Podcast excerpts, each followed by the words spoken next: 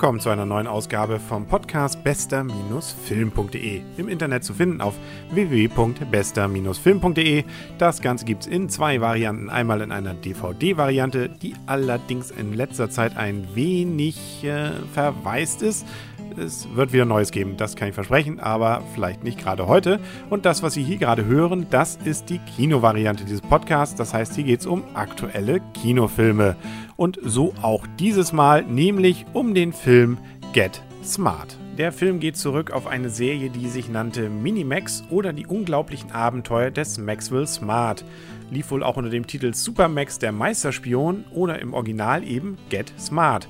Das Ganze war von 1965 bis 1970 produziert worden und ist wahrscheinlich kaum noch heute richtig bekannt. Nun hat sich Komödienspezialist Peter Segal, Siegel, wie auch immer man ihn aussprechen möchte, dem Ganzen angenommen. Den kennt man unter anderem aus 50 erste Dates und die nackte Kanone 33 ein Drittel. Und auch die Wutprobe hat er zum Beispiel gemacht. Das Ganze ist also unschmerklich wahrscheinlich zu wissen bzw. festzustellen eine Spionage Persiflage, also eine Satire auf James Bond-Filme aus den 60er und 70er Jahren und was sich sonst so in dieser Zeit an Spionagefilmen tat. Es gibt wieder mal zwei Geheimorganisationen. Einmal die Guten, dort wo auch die Hauptdarsteller arbeiten. Das ist Control. Und dann gibt es noch Chaos mit K geschrieben. Das ist das große Böse von James Bond wahrscheinlich zu kennen. Von diesem Herrn, der ja immer seine Miezekatze gekrault hat. Auch hier erfährt man nie, wer wirklich der Ober-Oberböse gibt, ist. Man erfährt immer nur, wer eine Stufe darunter ist. Und der hat nichts anderes vor, als insbesondere mit Atomwaffen die Welt in Schutt und Asche zu legen.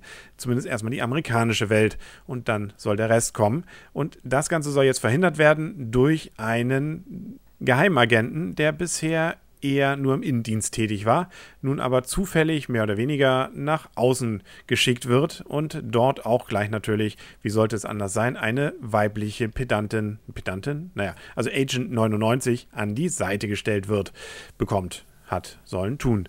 Die beiden gehen also jetzt auf Spionagejagd, ziehen sich dann vor allem durch Russland durch und äh, haben dabei natürlich den einen oder anderen auch Erfolg. Und da das Ganze natürlich eine Satire ist, ist es auch noch recht turbulent. Es passiert nicht mal alles das, was man sich vielleicht erwartet. Und zum Glück ist das Ganze auch nicht völlig albern. Wenn man jetzt befürchtet, es könnte ein zweites Johnny English sein, einer meiner Ansicht nach schlechtesten Filme, die es in den letzten Jahren gab, dann kann man sagen, nein, ganz so schlimm ist es zum Glück nicht geworden. Das liegt insbesondere daran, dass der Hauptdarsteller, nämlich Steve Carell, den kennt man in der Regel noch aus solchen schönen Filmen wie Eve Allmächtig oder beim ersten Mal oder auch Jungfrau 40 männlich sucht.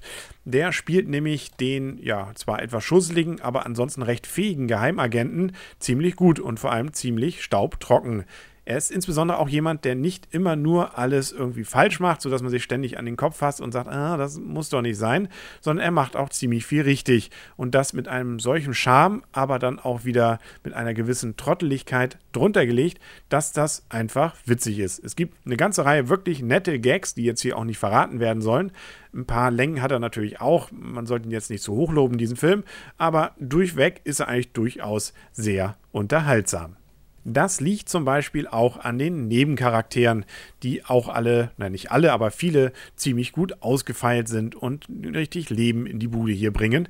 Weniger jetzt die Bösen, da kann man sich drüber streiten, die sind relativ profillos. Aber die guten, da gibt es zum Beispiel zwei Typen, die dafür zuständig sind, irgendwelche Erfindungen für unseren Hauptspion, nee, nicht Spion natürlich, für unseren Hauptagenten zu entwickeln. Und das sind nicht nur abgefahrene Sachen, auch diese beiden sind abgefahren.